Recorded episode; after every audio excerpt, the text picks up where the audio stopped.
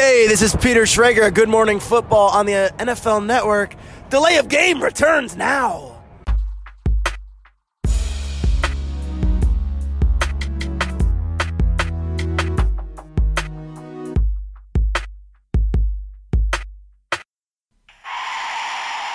of game. Offense. Five yard penalty. Repeat down. Repeat down. Repeat down. Repeat down. Ein herzliches Hallo und willkommen. Willkommen zurück bei Delay of Game, der Football Podcast. Wir sind wieder da aus unserer kleinen, aber feinen Pause. Und heute nehmen wir auf Episode 257 von unserer bescheidenen Podcast-Football-Show. Und zu dieser, wie könnte es anders sein? Es gibt keinen besseren als ihn, um nach einer Pause wieder einzusteigen. Es gibt natürlich auch keinen besseren als Ja, ja. Woche aufzunehmen. Genug der Lorbeeren. Er vergräbt die Nase schon im Bierglas. Hallo Christian. Hallo Tobi, grüß dich. Ja, ich war, war gespannt, wie du das jetzt drehst und wendest und wie du da äh, wieder rauskommst. Aber ist alles richtig, ist alles in Ordnung. Ja, man, man dreht und wendet es, wie man möchte. Am Ende sitzt immer der Christian am anderen Ende der Leitung. Ähm, ich weiß auch ehrlich gesagt nicht so genau, was, äh, was mit Max mal ist, so zeittechnisch, lustmäßig, so ob er Bock hat. Ähm, Max war auf jeden Fall auch im Urlaub äh, und äh, ich bestelle jetzt auch einfach mal an euch alle Grüße von ihm.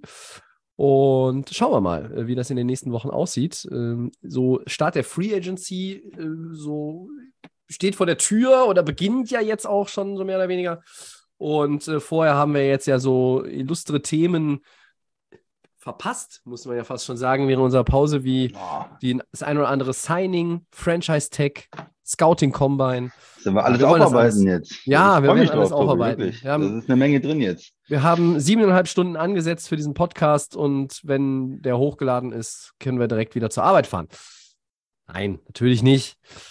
Ähm, Christian, wir müssen aber auch heute und wollen das Getränk würdigen, was uns durch die Episode begleitet, heißt Bierfrage. Ja, ich habe mal was äh, besorgt extra jetzt. Wenn man ein bisschen Zeit hat, äh, kann man sich noch besser vorbereiten auf den Podcast. Und ich hab, äh, bin im Getränkemarkt vorbeigegangen und konnte äh, das Bier nicht stehen lassen, vor allen Dingen wegen des Etiketts. Das hat mich extrem angesprochen. Manchmal kauft man ja auch Sachen einfach wegen des Äußeren. Und das ist das Meisel und, Friends Black IPA mit einem wunderschönen, wie ich finde, ja, Piraten, Totenkopf, ja, Label drauf und ähm, bin ich gespannt, wie es schmeckt. Sehr gut, gute Wahl. Ähm, ich habe ein Bier von Olbermann, das ist ja hier ne, Privatbrauerei aus Düsseldorf, ja, ganz aufstrebend äh, seit einigen Jahren hier auf dem äh, Biermarkt. Es ist ein Summer Ale. Ich habe gedacht, draußen ist so schönes Wetter, zwei Grad und Regen, da trinke ich doch mal beim Podcast ein Summer Ale. Prost. Prost, Tobi. Mm, Ich hatte schon vor Beginn des Podcasts eingeschüttet und da kam mir schon der halbe Inhalt recht schaumig entgegen. Ähm, ja. Dunkel. Mit, Ja. mit vier, viereinhalb Prozent ist meins auf jeden Fall sehr recht angenehm. Der Ähm, malzlastig ist meins 6% stark. Hm. Gut. Ja.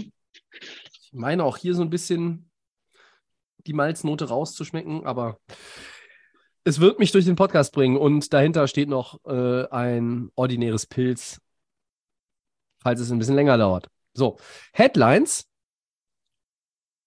Ähm, wir müssen ein Ja. bisschen äh, mal durch die letzten Wochen pflügen oder ja, mehr oder weniger so äh, bei einigen Themen sind es nur die letzten Tage. Christian, die Ravens und Lamar Jackson haben sich nicht auf einen neuen Vertrag geeinigt. Also hat Baltimore dem Quarterback das Franchise-Tag verpasst. Was bedeutet das Ganze mit Blick auf die kommenden Wochen, auf die kommende Saison und Stichwort You like that, Kirk Cousins. Was bedeutet das darüber hinaus? Ja, im Moment das spannendste Thema. Also wir haben hier einen, Quarterback, man muss das ja nochmal sagen, der äh, MVP war der Liga, der ähm, eine Saison gespielt hat, wo alle mit der Zunge geschnalzt haben, ja, und äh, einer der jungen, sehr guten Quarterbacks der Liga ist. Äh, er hat natürlich noch nicht die, das Patrick Mahomes äh, Level, weil er auch nicht die Super Bowls gewonnen hat, wird er wahrscheinlich auch nie äh, hinkommen von der, äh, von der Passing Offense, aber er ist einer der, der ja, spannendsten Playmaker äh, auch, auch der Liga insgesamt. Und der hat keinen neuen, keinen langfristigen Vertrag äh, bekommen. Da muss man sich erstmal fragen, warum eigentlich? Was ist, was ist die Denkweise? Und was man hört ist, Lamar Jackson kommt natürlich von der Überlegung und sagt, Deshaun Watson hat diesen mhm. komplett garantierten Vertrag gekriegt. Alles garantiert. 200, wie viel waren 240 Millionen oder sowas ungefähr. Ne? Ähm, ich möchte auch komplett garantiert. Ich möchte auch so einen Vertrag haben. Und dann wird es natürlich schwierig, weil Baltimore bestimmt bereit ist, eine Menge auf den Tisch zu legen, auch eine Menge garantiertes Geld. Aber bei einem Quarterback, der auch jetzt öfters mal verletzt war, der sehr viel läuft und dadurch natürlich auch ein höheres Verletzungsrisiko hat, will man vielleicht dahin nicht gehen und sagt, das ist ein verrückter Vertrag. Äh, Cleveland hat da einen Fehler gemacht sozusagen, das ignorieren wir mal. Ähm, alle anderen Verträge, da können wir drüber reden. Wir können irgendwo arbeiten, vielleicht mit, einem, mit dem Vertrag von Murray oder so, der auch schon ziemlich hoch ist, aber total garantiert. Hm. Und in diesem Spannungsfeld sind jetzt, ähm, ist die, so ist die Situation. Und da ist das Franchise-Tag gewählt worden, um einfach erstmal die Kontrolle zu haben, um damit er nicht, nicht Free Agent wird. Und äh, man kann jetzt natürlich noch einen langfristigen Vertrag aushandeln. Was ähm, entscheidend ist, er hat das Franchise-Tag bekommen, was nicht exklusiv ist. Ja. Das heißt, normalerweise bei dieser solchen Quarterbacks wenn man sich nicht einigen kann. Früher Peyton Manning hat auch mal Franchise-Tag bekommen, erinnere ich mich. Dann wird da gesagt, exklusiv und du redest mit keinem und äh, wir, wir behalten auf jeden Fall die Kontrolle und zur Not ein zweites Franchise-Tag und so weiter, aber du bist absolut unser Mann. Hier lässt man die Tür so ein, so ein klein bisschen offen, weil man nicht die 45 Millionen, die dieses ähm, exklusive Franchise-Tag kosten würde, sondern man sagt, ja, hm, wir nehmen das ähm, äh, Franchise-Tag äh, das günstigere sozusagen für 32 Millionen, aber er ist frei mit anderen Teams zu verhandeln, kann da mhm. ein Offersheet unterschreiben und dann müssen die Ravens entscheiden. Entweder wir machen den Vertrag genau so, wie du das mit dem anderen Team verhandelt hast und matchen das oder zwei First-Round-Pick und er ist weg. Bei anderen Positionen, bei einem Running Back, würde das keiner machen, zwei First-Round-Picks. Aber bei Lamar Jackson, der schon MVP ist, ist das ja eine Möglichkeit, die man wirklich in Betracht ziehen muss. Ja. Ist, äh, wenn ein Team sagt, wir haben genug Geld, wir legen hier einen Vertrag hin und äh, zwei First-Round-Picks. Und das heißt, es ist nicht ganz äh, unmöglich, äh, dass er vielleicht nicht mehr bei den Ravens ist. Sie sagen, ja, du willst einen super riesigen, äh, komplett garantierten Vertrag, dann guck mal im Markt, guck mal, ob du ein Team findest, was dir 250 Millionen garantiert gibt oder so. Äh, glauben wir nicht. Äh, dass das jemand macht. Und, und Lamar Jackson sagt vielleicht, irgendein Team werde ich schon finden. Einer wird verrückt genug sein. Und ja, sehr, sehr spannend, äh, was da jetzt passiert. Das waren so die ersten Gedanken, Tobi. Muss ich erstmal gucken, ob ich die Frage richtig beantwortet habe. auf, je auf jeden Fall. Ja, ganz wichtig natürlich erstmal zu erklären, der Unterschied. Das hast du gemacht wegen des äh, Non-Exclusive Tags, was er erhalten hat. Ähm, nun hat es in der Geschichte der Free Agency in der National Football League, äh, glaube ich, nur einen Fall gegeben, dass ein Quarterback oder äh, überhaupt ein Spieler einen ein Non-Exclusive Tag erhalten hat, es ein Offersheet gab und er da unterschrieben hat. Ja? Ähm, oft ist es natürlich auch so, dass die Spieler, die einen ähm, Franchise-Tag, ob jetzt dieses oder das Exklusive erhalten, die haben dann nochmal mit dem Team die Zeit bis in den Sommer hinein. In dem Fall ist, glaube ich, der 17. Juli der Stichtag einen Vertrag auszuhandeln. Das heißt, wenn du vielleicht im stillen Kämmerlein mit der Seite Eric Da Costa als GM von den Ravens und auf der anderen Seite Lama Jackson und sein Agent, äh, wenn du halt gesagt hast, okay, wir machen das jetzt und äh, wir hängen es jetzt vielleicht auch gar nicht groß an die, also nicht an die große Glocke, macht man dann sowieso nicht. Dann sagt, oh seh, die sollen jetzt alle, lass die alle schreiben und spekulieren, nur wir verhandeln dann weiter im Laufe der nächsten Wochen und Monate. Ja. Und dann finden wir noch eine Lösung. Und was, was natürlich der Knackpunkt ist, das hast du gesagt, ist, dass Lamar Jackson möglichst viel Guaranteed Salary haben möchte. Äh, Deshaun Watson ist, ähm, ich mag eigentlich jetzt nicht sagen das Vorbild, weil Deshaun Watson und Vorbild in einem Satz passt nicht zusammen. Äh, aus anderen Gründen, wie wir alle wissen. Äh, aber natürlich ist dieser Deshaun Watson Deal, der ist das Vorbild. Ja für Quarterbacks wie Lamar Jackson. Der ist auch das, das, das, das Vorbild für Quarterbacks wie Daniel Jones. Ja, also äh, du willst einfach möglichst viel rauspressen. Äh, du willst möglichst viel, ähm, was halt an, an Guaranteed Money ist. Du möchtest möglichst viel, was halt dann das Gesamtvolumen durch Incentives, bestimmte Leistungen und, und Aktivierung, alles das. Aber ähm, ähm, was mich halt wirklich gewundert hat, ist, dass man sich nicht einig wird, eben weil Lamar Jackson schon ein, ein gewisses Renommee mitbringt. Ne? Also er ist der beste Dual-Threat-Quarterback, äh, den es aktuell gibt in dieser Liga. Ähm, er hat das über Jahre bewiesen ähm, wie kein zweiter. Also da kann Kyler Murray nicht gegen anstinken bisher, äh, rein von der Quarterback-Performance. Titel null, ja klar, wissen wir alle. Aber ähm, er war ein MVP, das hast du schon gesagt.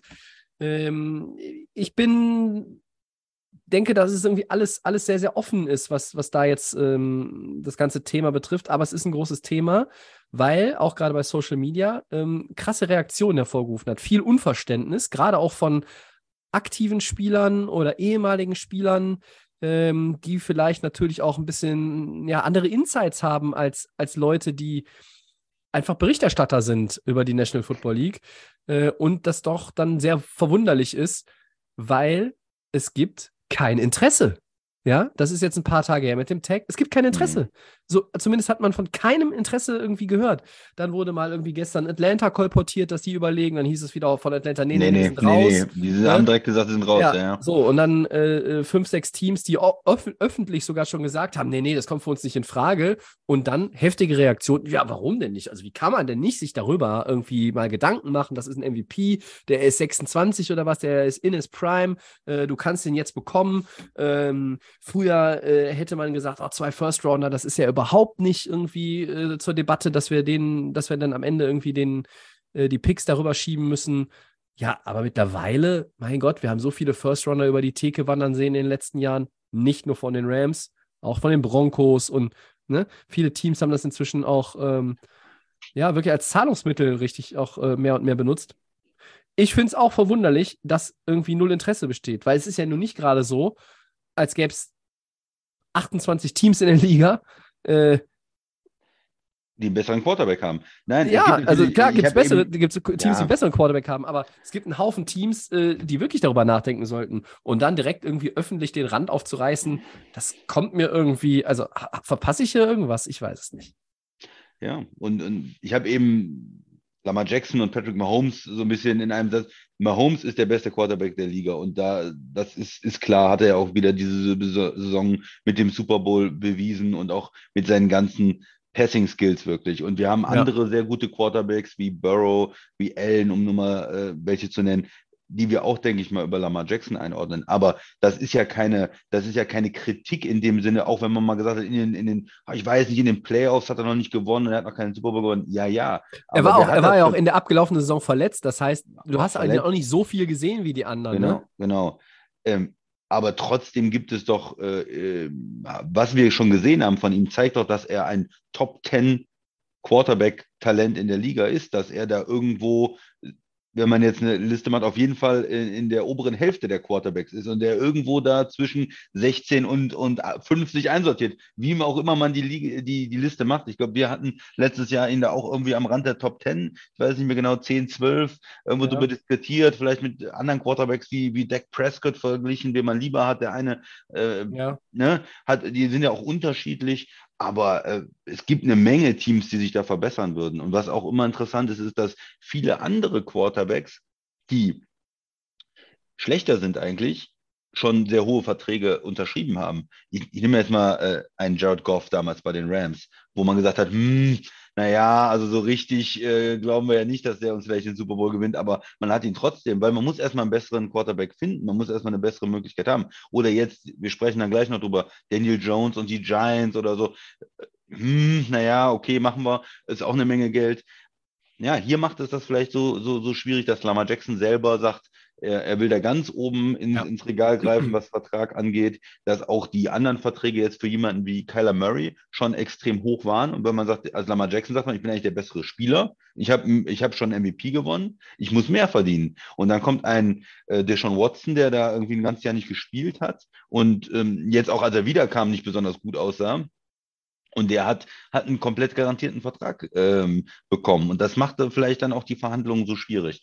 Ähm, mich äh, wundert es auch ein bisschen, dass das Interesse nicht so da ist. Ich denke, eigentlich müsste ein Team hingehen und vielleicht auch so eine, so eine Struktur wählen vom Vertrag, dass es für Baltimore schwer wird. Ja. Ne, die haben nicht so viel Cap Space. Wenn du am Anfang sagst, erstes Jahr, komm, 50 Millionen, äh, wenn du dir das leisten kannst, dann kannst du vielleicht Lamar Jackson bekommen.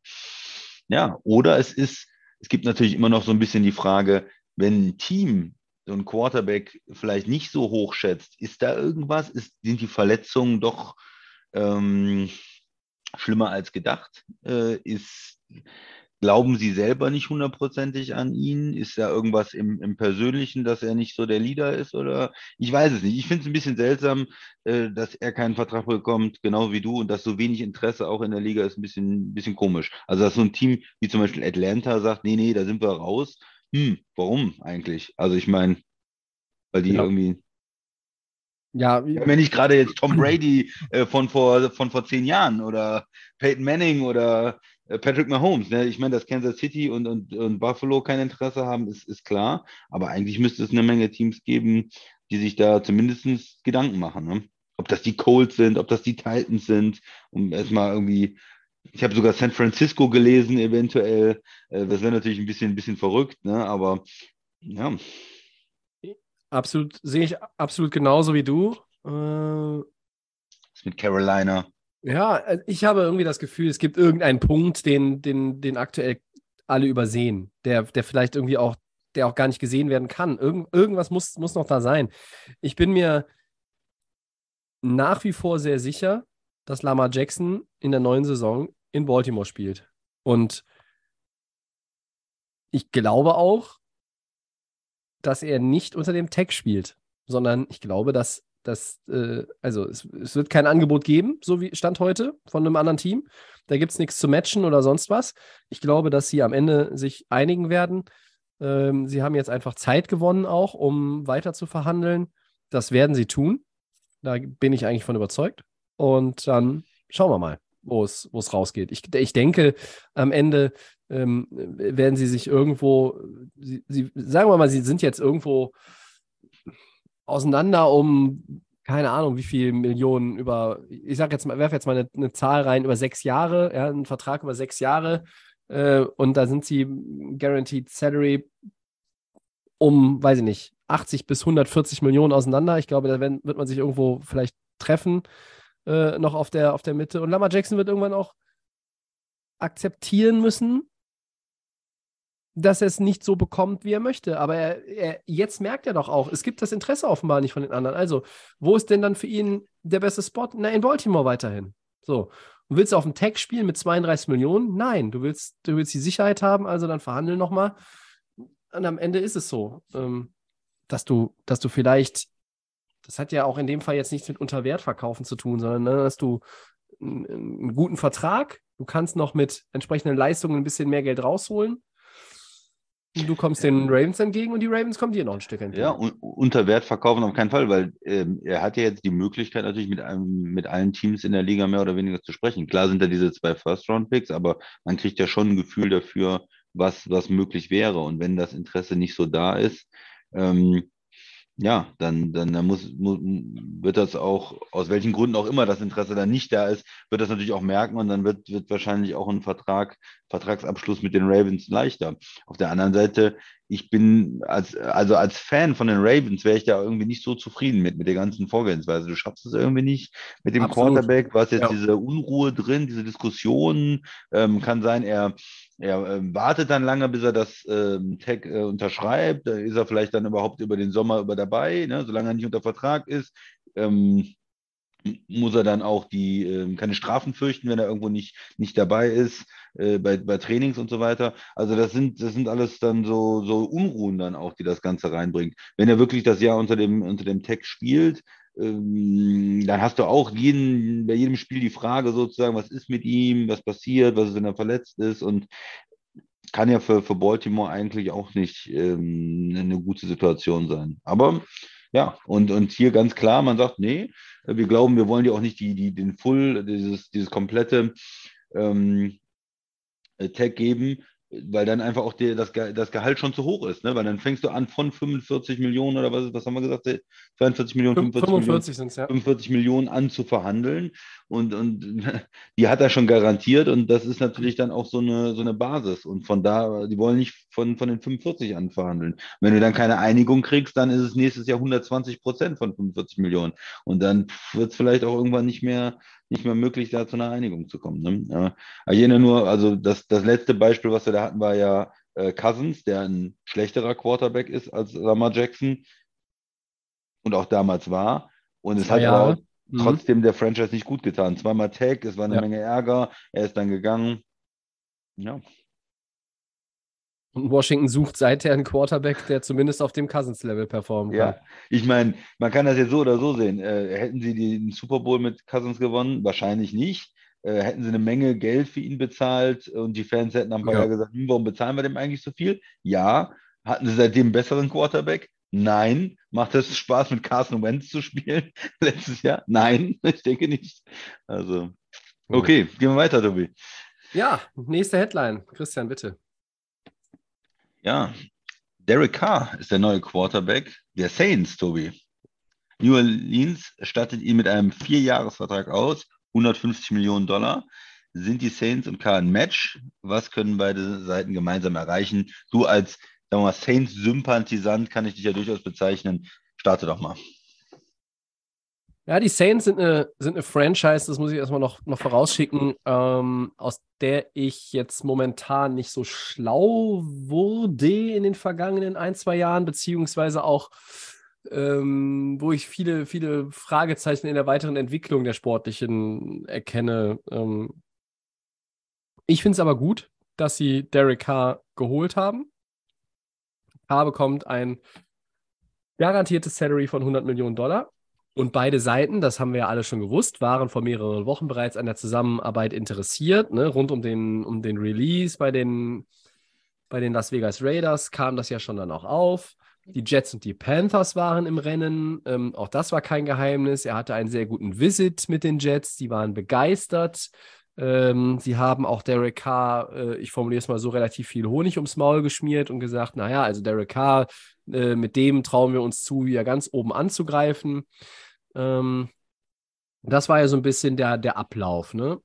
Ähm, K ist 31 Jahre alt. Er hat über neun Saisons in der NFL 217 Touchdowns geworfen, 99 Interceptions. Das ist eine passable Quote. Er hat allerdings in den vergangenen vier Jahren bei den Raiders auch nur eine Winning Season gehabt. Ja, so. Das sind erstmal die Fakten.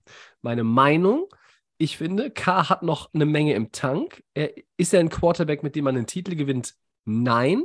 Aber ich finde, für die Saints, die auf der Position seit dem Karriereende von Drew Brees eine Lösung suchen, ist K eine brauchbare Lösung. Ja?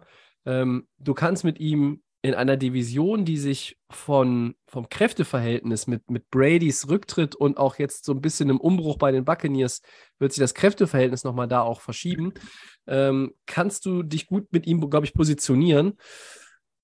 Mm, Playoffs, du kannst die Division mit Derek Carr gewinnen. Äh, ich glaube, dass Derek Carr ist aktuell in dieser Division auf jeden Fall der beste Quarterback. Ja, das heißt nicht, dass die Saints Probleme ist, die Division gewinnen. Offseason läuft auch noch ein bisschen. Aber Stand heute, und wir wissen, es gibt ein paar Fragezeichen, einmal die Physis und auch das Interesse von Michael Thomas weiter für diese Franchise zu spielen. Ähm, was passiert mit Alvin Kamara? Ähm, der hatte jetzt eine durchwachsene Saison. Äh, plus natürlich, da gab es auch noch mal irgendwie einen Vorfall, äh, dass er da irgendwie, weiß ich was war es, Handgemenge, irgendwas, äh, physische Auseinandersetzung involviert war. Was passiert damit noch rein vom, vom, von der disziplinarischen Seite? Aber wenn du grundsätzlich auf den Kader guckst, haben die Saints ja eine sehr, sehr ansprechende Offense. Chris Olave äh, letztes Jahr sehr guten ähm, Wide Receiver, äh, Rookie Wide Receiver gehabt. Äh, also das gefällt mir eigentlich schon. Ich finde, das ist für K gut. Äh, ich habe gesagt, und ich glaube, da war der Christian mit mir einer Meinung, Derek Carr wird jetzt nirgendwo hingehen und Starter sein bei einem Team, wo, bei dem er Contender dann sein kann, weil die Contender suchen dann auch nichts oder suchen was anderes. Ähm, aber äh, ich glaube, dass es ein Match ist und mit Dennis Allen hat er auch eine gemeinsame Vergangenheit. Er hat nämlich, das ist ja der Head Coach der Saints und er hat nämlich damals Derek Carr ähm, in Oakland noch zu Oakland-Zeiten ja, so ein bisschen unter seine Fittiche genommen und ihn dann zum Starter da auch gemacht. So, das waren meine Gedanken dazu. Und jetzt kommt der Christian und sagt, wie er denn Derek Carr sieht. Wir sind ja immer so zwischen ganz okay und relativ kritisch. Ja, genau. Ähm, muss man erstmal einsortieren wieder. Ich habe erstmal eine Liste gemacht mit allen Quarterbacks der Liga und da erstmal Hm. überlegt, äh, wo Liste. sehe ich ihn eigentlich? Ja, eine Liste. Listen sind manchmal gut. Listen um sind immer gut. Ja. Überblick zu kriegen. Ähm, auch nach der Saison sieht das natürlich wieder anders aus wie vor der Saison, wo wir darüber gesprochen hatten. Also zum Beispiel ein gewisser Aaron Rodgers hatte nicht so eine besonders gute Saison, dafür ein, ein Patrick Mahomes natürlich äh, schon und dann verschiebt sich auch wieder einiges. Aber wo ist, wo ist K? Ja, er ist irgendwo, ähm, er ist nicht so schlecht, wie ich gedacht hätte. Man, man kann dann viel streiten, so im Mittelfeld der Liga. Ne? Ist er, ist er Durchschnitt, ist er überdurchschnittlich? Ich meine, die Raiders wollten, äh, wollten von ihm weg. Äh, die waren, äh, holen erst Devante Adams, weil die unbedingt so gut zusammenspielen und dann wollen sie ihn direkt nach einer Saison loswerden. Wobei man ja vorher wusste, wer er ist und ähm, er verändert sich ja jetzt nicht mehr groß. Also man hat, weiß ja, er kann, wenn, wenn er gute Playmaker um sich rum hat und eine gute O-Line und Zeit hat, dann kann er ganz gut spielen, aber er ist für mich kein Quarterback, der jetzt alles um sich herum besser macht. Er ist kein Franchise-Quarterback im besten Sinne. Nein. Nein, ist er nicht, aber er ist auch ähm, kein äh, schlechter Quarterback. Er kann eine Offense führen. Äh, er ist irgendwo, je nachdem, wie sein Supporting Cast ist, im Mittelfeld. Und man kann immer, bei ihm finde ich, natürlich äh, die, die, die Statistiken so oder so drehen, äh, je nachdem, was man, was für, für eine Geschichte auch erzählen will. Und man kann natürlich auch sagen, ja, und er hatte immer schlechte Defenses und bei den Raiders äh, war das auch schwer, deswegen hat er nicht so viele Spiele gewonnen, weil, weil man da auch immer gefühlt 30 Punkte machen musste, um, um irgendwas zu gewinnen. Ja, für mich ist es ein, ein Quarterback, ja, wenn Mittel, Mittelmaß, ja, mittelmäßiger Quarterback, ist okay. Ja, wenn du ihn hast, ist okay, aber du guckst vielleicht auch schon nach dem nächsten und wenn du ihn, wenn du ihn nicht, wenn du ihn nicht hast, dann ist es auch okay. Also, ähm, ja, es, es, es beeindruckt mich jetzt nicht. Ich habe jetzt nicht das, ich bin jetzt nicht so, dass ich sage, boah, die Saints, jetzt haben sie Derek Carr, dann werden sie ja mehr gewinnen als mit, mit, mit, mit Andy Dalton, ja, der ist schlechter. Winston ist vielleicht auch schlechter, aber ist er so viel besser als, als, als die? Als die ähm, beiden? Aber, ja. aber hallo. Das Ja, denke ich schon. Also ich habe jetzt eben mal, eben mal überlegt, so äh, von dem Ansatzpunkt, den du hattest, ne, ähm, mach, den, mach dir eine Quarterback-Liste äh, und, und schau vor allen Dingen mal äh, so ein bisschen danach, wie denn 2022 gelaufen ist. Und da sehe ich ihn irgendwo so im Bereich 12, 13 tatsächlich. Und Derek Carr hat Upside eher an, also mehr Upside Richtung Top 10 Quarterback als irgendwo bei 16 bis 18 zu Mhm. sein, in meinen Augen. Mhm. Ähm, sehr, sehr guter Punkt, den du gerade hattest, fand ich das mit den Defenses. Also, das war oft einfach Schrott. Ja, und dann, dann hast du da einen Quarterback, der natürlich jetzt nicht mehr Holmes oder Burrow heißt oder ähm, ja, oder jetzt oder wie Jalen Hurts. Ich meine, gut, der hat auch eine geile Defense, aber Ja. ähm, wo du einfach sagst, ja, okay, gut, äh, ich schmetter jetzt hier jedes Spiel 35 Punkte auf den Rasen, denn mit meiner Offense, denn die brauchen wir, um das Spiel zu gewinnen. Und das war nun mal leider ähm, ganz oft so. Ähm, Derek Carr ist ein Quarterback, ja, wie du sagst, äh, wenn es bessere Optionen gibt, dann nimm doch die bessere Option, klar. Aber die so unter Saints- Druck und aber die so. Saints sind momentan noch nicht in der Lage. Die Saints haben keine Argumente. Die Saints sind notorisch, notorische Cap-Space-Überzieher. Ja, sind sie, ähm, du hast recht, ja. äh, die Aber- teilweise drei Wochen vor dem neuen League Year bei 80 Millionen drüber sind äh, und trotzdem kommen sie immer wieder rein. Sie, also nicht, dass die Saints jetzt, glaube ich, irgendwie darauf spekuliert haben, Lamar Jackson vielleicht zu holen oder die hätten denen jetzt ein Offersheet unterbreitet. leisten. Glaube ich nicht. Aber ähm, ich glaube, dass es ein gute, gutes Ding für beide Seiten ist. Ja, aber wo willst du hin als Saints, ist dann, ist dann wieder für mich die Frage. Also ich, ich habe das alles verstanden damals mit All-In gehen, Drew Brees, die letzte Saison, wir wollen nochmal den Super Bowl gewinnen, Hall of Fame Quarterback, komm, okay, egal, Salary Cap und so weiter. Ja, Und dann ist Brees ja. gegangen und ich habe das Gefühl, die machen es aber einfach weiter. So, ja, mit dem Salary Cap, dann schieben wir weiter und machen hier und, und machen da. Aber du musst eigentlich auch nach so einer Zeit irgendwann mal einen Cut machen, einen Rebuild machen, einen hohen Draft-Pick, um dann mit einem neuen Quarterback eine neue Ära einzuleiten. Und das machen sie nicht. Der, Qua- der Coach ist weg, der Quarterback Ja. ist weg. Ja. Das, du hast recht, das Ruster ist irgendwo noch talentiert. Und man hat das ja in den letzten Jahren gesehen, die haben gegen Tampa immer ganz gut ausgesehen. Und, und bei der Division, klar können sie auch mit Derek Carr die Division gewinnen. Wenn, so wie Tampa im Moment aussieht, ohne Quarterback, Carolina, Atlanta, klar. Und dann bist du mit dem in die Playoffs. Aber gewinnst du mit Derek Carr eine Playoff-Serie? kommst du mit dem in den Super Bowl? Gewinnst du mit dem Super Bowl? Da würde ich alle drei Fragen würde ich mit Nein beantworten. Nein, ich glaube es nicht. Ähm, und ja, es ist so ein bisschen die, die, der halt die Option solider Veteran. Äh, wir wir Ja. wollen unsere Division gewinnen, unsere Fans happy machen. Aber ich glaube, tief im Inneren glaube ich nicht, dass sie daran denken, ja, oh, wir können jetzt den Super Bowl gewinnen. Manchmal vielleicht auch eine Philosophiefrage, wie du einen Umbruch gestaltest. Wir haben oft über Seattle geredet, die das äh, eigentlich so Bob der Baumeister mäßig im laufenden Betrieb gemacht haben. Ja? Also die haben das Gerüst Ja. aufgebaut äh, und haben äh, aber da drumherum noch irgendwie gearbeitet und nicht einfach jetzt den Betrieb eingestellt. Ne?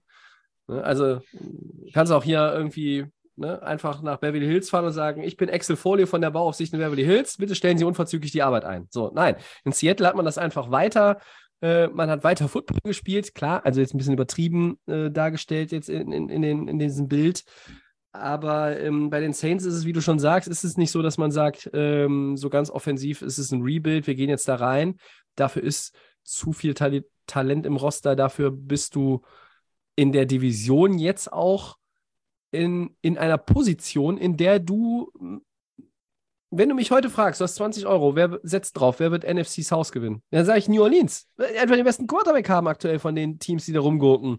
Ja, und dann sind da noch ein paar talentierte Jungs in der Offense, in der Defense. Und das reicht aktuell, um mich zu überzeugen. Aber Free Agency, Draft, kommt alles nochmal abwarten, wie es dann aussieht. Man, man muss auch einfach mal ganz klar sagen, wenn du, wenn du umbaust und umkrempelst, du hast nicht immer die Möglichkeiten im Salary Cap, auch wenn er immer weiter steigt, durch Altlasten, durch, durch Dead Money, ähm, durch Leute, die, die du einfach auch nicht los wirst, ähm, Leute, wo du auch immer noch drauf setzt, dass sie mit ihren teuren, teuren Verträgen dir nochmal äh, guten Football da rausholen. Und ich werde, wollte diesen Satz eigentlich erst später sagen, aber ich sage Ihnen jetzt schon, die Quarterback-Draftklassen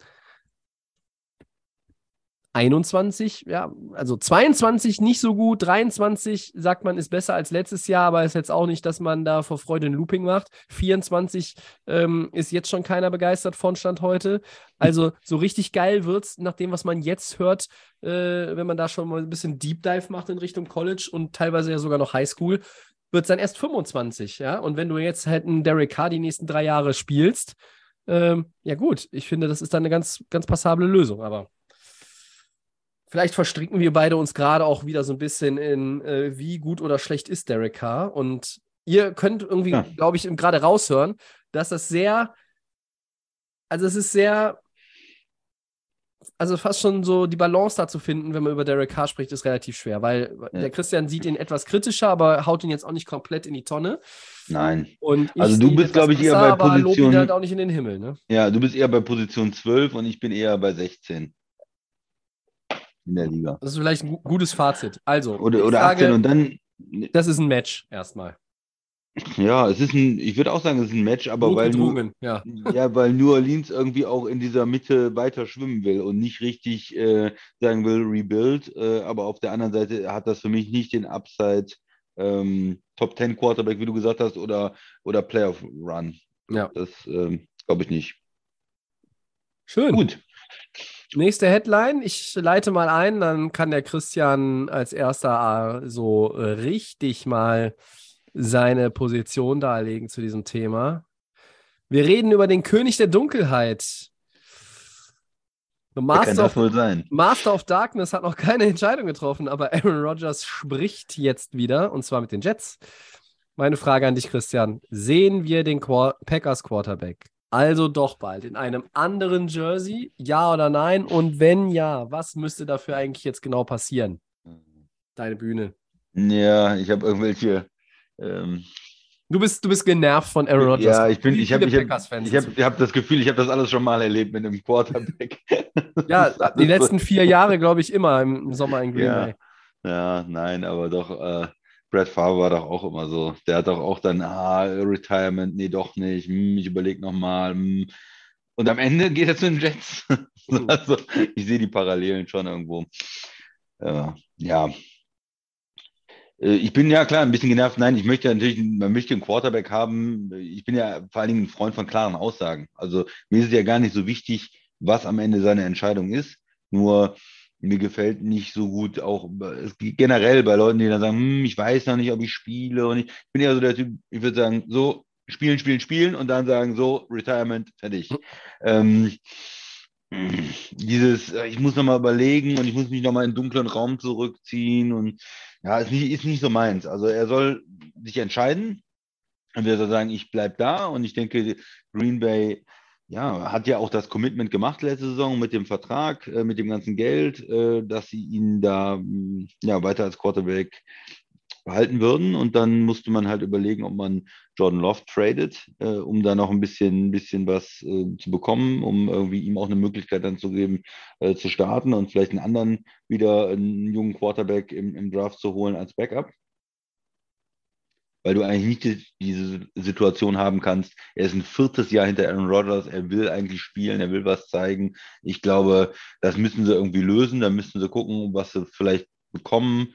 Äh, du wirst natürlich nicht den First-Round-Pick, den du da investiert hast, bekommen. Davon gehe ich nicht aus, weil er auch so wenig gespielt hat und, und der Rookie-Deal jetzt ähm, zu Ende ist. Aber vielleicht kannst du da noch irgendwie einen interessanten Pick bekommen von einem, von einem anderen Team und, und investierst den wieder in Backup. Die andere Möglichkeit, wenn er retired, okay, dann ist es Jordan Loves Team.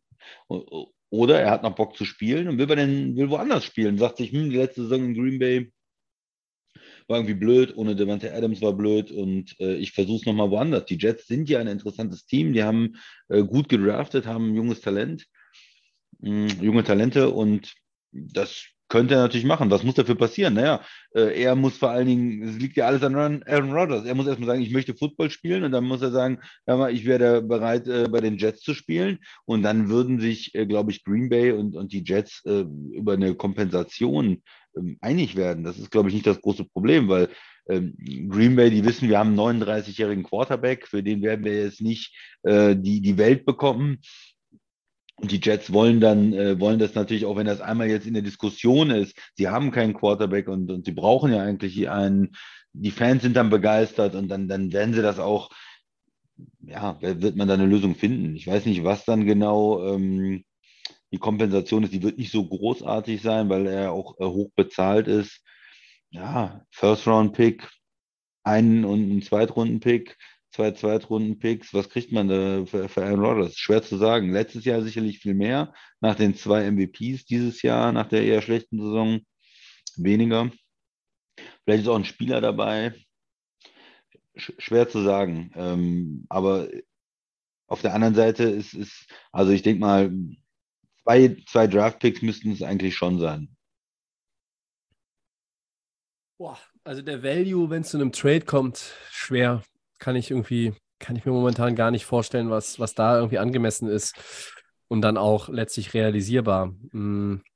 Oder sowas erfolgsmäßig, ein Zweit-, Zweite- und Drittrunden-Pick, die, die beide irgendwie steigen können, wenn sie, wenn sie Erfolg haben, wenn sie Playoffs kommen oder irgendwie was gewinnen, dass es dann zu einem ersten Das fände ich jetzt wiederum ein ganz gutes Modell, aber ich meine, Green Bay möchte schon was haben, weil du hast einen Quarterback, der hat einen bringt ein gewisses Renommee ja mit und der hat noch Vertrag. Also das sind erstmal ja die Rahmenbedingungen. Deshalb kannst du jetzt auch nicht irgendwie sagen, ja, wir nehmen hier zwei Drittrunden-Picks, die von den einer zum Zweitrunden-Pick wird und äh, irgendwie, keine Ahnung, noch eine, noch eine Kiste Bier aus New York dabei und, und fertig ist die Nummer. Äh, ja. Also was jetzt erstmal tatsächlich der Fall äh, gewesen ist, ähm, Vertreter der Jets sind nach Kalifornien gereist, haben sich mit Rogers getroffen. Adam Schefter von ESPN hat auch nochmal äh, gesagt, es ging wohl den Leuten aus der Jets-Organisation darum, ihn erstmal auch menschlich ein bisschen kennenzulernen, mit ihm über die Philosophie des Teams und welches äh, Personal ihn erwartet, so auf dem Feld äh, und auch an der Seitenlinie, das alles zu besprechen. Natürlich Nathaniel Hackett, der jetzt bei den, bei den Jets ja wieder tätig ist, da, der hat, ähm, der kennt Aaron Rodgers, ja. Ähm, aber ja, wird es am Ende passieren? Es, es scheint wahrscheinlicher als eine Rückkehr zu den Packers. Die wird irgendwie immer unwahrscheinlicher, nach dem, was man mhm. hört. Sie ist ja nicht vom Tisch, aber die wenigsten glauben aktuell, glaube ich, daran, dass er bei den Packers bleibt. Und Retirement ist auch irgendwie still on the table. Ähm, ich habe nochmal nachgeguckt und ich, ich musste zweimal nachgucken, weil ich dachte, das ist doch ein Fehler. Wenn Green Bay ihn tradet vor dem 1. Juni, haben die 40 Millionen Dead Cap Hit. Ja. Das killt eigentlich deine ganze Saison. Also klar, du hast Jordan Love auf dem Rookie-Deal und spielst natürlich mit dem dann, aber ähm, das ist jetzt auch nicht so, dass du irgendwie dann, dass da Geld frei wird, wo du sagst, hey, wir Nee, können vielleicht in der Free Agency nochmal andere Teile der Mannschaft adressieren, in denen wir Nöte haben und äh, Aaron Rodgers hin oder her, aber die Packers waren ja jetzt nicht nur äh, schlecht in der vergangenen Saison oder halt nicht so gut, weil Aaron Rodgers nicht so gut gespielt hat. Da waren ja auch einige andere Mannschaftsteile, aber das würde jetzt ein bisschen zu weit führen. Auf jeden Fall wäre es ein fetter Dead Cap Hit erstmal.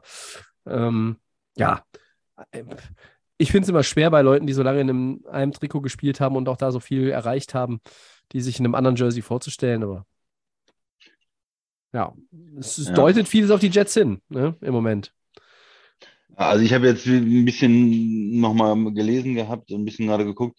Also in, es wird geschätzt, ein Zweitrunden-Pick und vielleicht ein, ein weiterer Pick in, in 25, wenn er dann in 24 weiterspielt, sozusagen. Wenn es nur eine Saison ist, wo er wirklich spielt, weil das ist ja auch für die Jets schwierig, ne? Wenn ihr zwei Picks Ja. abgebt und er spielt nur ein Jahr.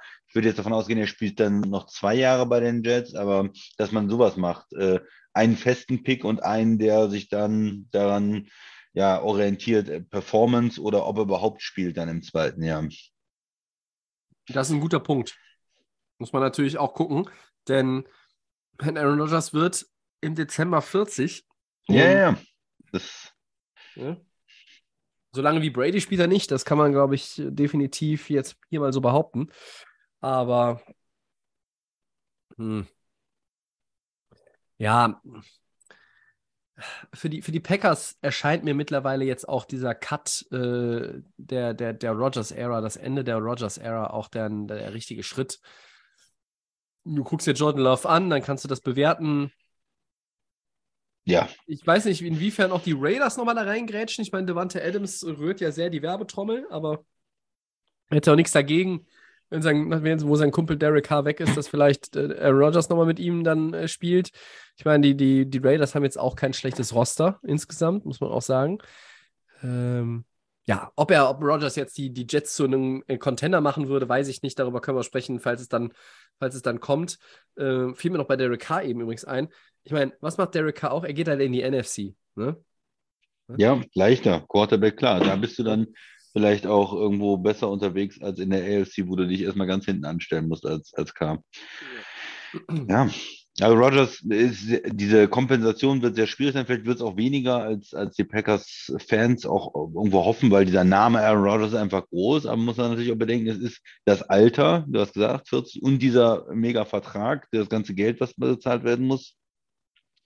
Ja, ich denke trotzdem irgendwie zwei Picks würde ich, würde ich versuchen, vielleicht einen Zweitrunden-Pick fest und dann der zweite Pick irgendwie noch äh, ein bisschen auf, auf Performance und ja.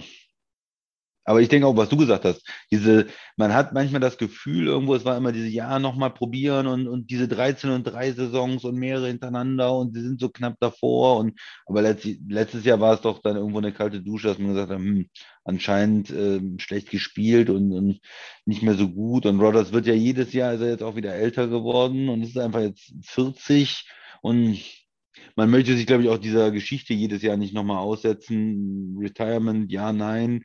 Und, und du verlierst Jordan Love, auch wenn er bei aller Wahrscheinlichkeit nicht so gut äh, ist wie Aaron Rodgers und nie so gut werden wird wie Aaron Rodgers, hast du dir trotzdem, wenn du ihn jetzt abgibst, äh, dann, was, was machst du in ein, zwei Jahren? Ne? Dann, dann wird es vielleicht noch, noch viel schwieriger, auch wieder einen, einen Quarterback zu finden. Und der hat ja zumindest ganz interessante Ansätze gezeigt. Also ich bin ja auch fast dafür, zu sagen, Aaron Rodgers soll es nochmal irgendwie woanders probieren, vielleicht bei den Jets. Und dann würde ich mich auch freuen, wenn er da erfolgreich ist, wenn er seinen zweiten Super Bowl gewinnt, wie, wie Peyton Manning, ne? nochmal bei dem anderen Team den zweiten Super Bowl zu gewinnen, obwohl man ihn natürlich auch immer mit den Colts als Franchise ähm, Ja. in Verbindung bringt. Aber dieses, diese Denver-Zeit war ja erfolgreich für ihn und vielleicht, äh, und, und Brady ist natürlich Patriots, aber trotzdem war ja die Bucks-Zeit auch für ihn erfolgreich.